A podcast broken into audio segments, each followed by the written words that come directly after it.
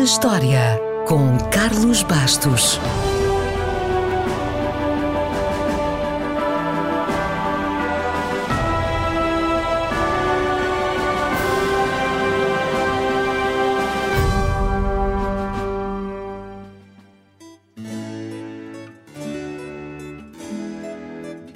Para contar a história de hoje, temos de começar pela história de Luís, o 14 a reinar com esse nome em França, que teve o cognome de O Grande. Mas grande não era um título suficientemente grande para Luís XIV, que quis ainda ficar conhecido como o Rei Sol.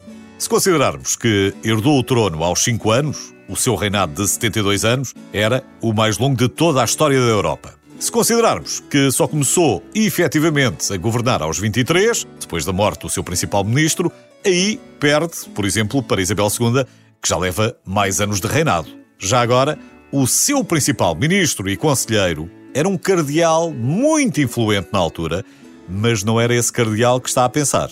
Este chamava-se Giulio Mazarino.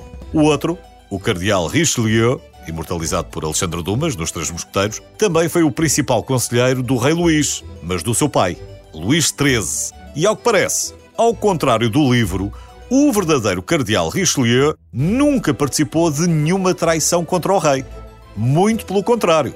Aliás, o absolutismo terá começado aí e Luís XIV terá ido ainda mais longe, centralizando todo o poder na sua pessoa. Ou, como ele gostava de dizer, com a sua habitual modéstia, o Estado sou eu.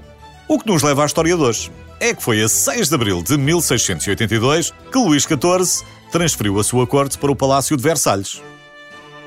Este foi o centro do poder do antigo regime até a família real ser forçada a voltar a Paris por causa da Revolução Francesa de 1789 foram para um local onde não existia nada, porque Paris crescera desordenadamente, com graves questões sanitárias e lutas constantes entre fações rivais, e o rei queria um local onde pudesse organizar e controlar completamente o governo francês. Procuraram um local próximo de Paris, mas suficientemente afastado dos tumultos e das doenças.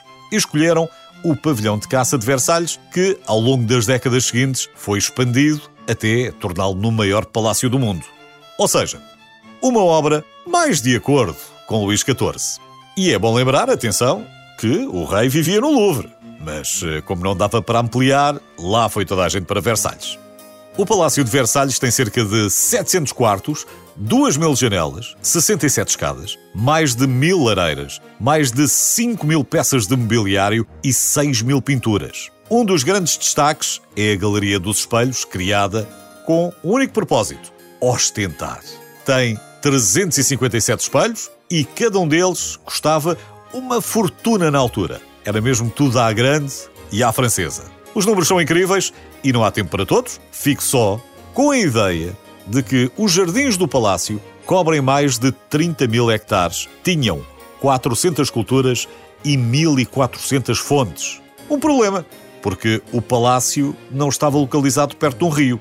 Foram criadas lagoas artificiais, aquedutos aéreos e subterrâneos. Toda a água das redondezas foi desviada para lá, mas mesmo assim não era suficiente para o passeio dos reis nos jardins. Portanto, os criados só ativavam as fontes à medida que o rei ia caminhando. Assim que ele já não via, fechavam logo tudo o que estava para trás. Foi assim que deram a ilusão que tudo estava a funcionar lindamente. Claro que a água não chegava para tudo. E talvez isso ajude a explicar porque é que o Palácio de Versalhes, uma obra de ostentação, não tem, pense nisto, uma única casa de banho.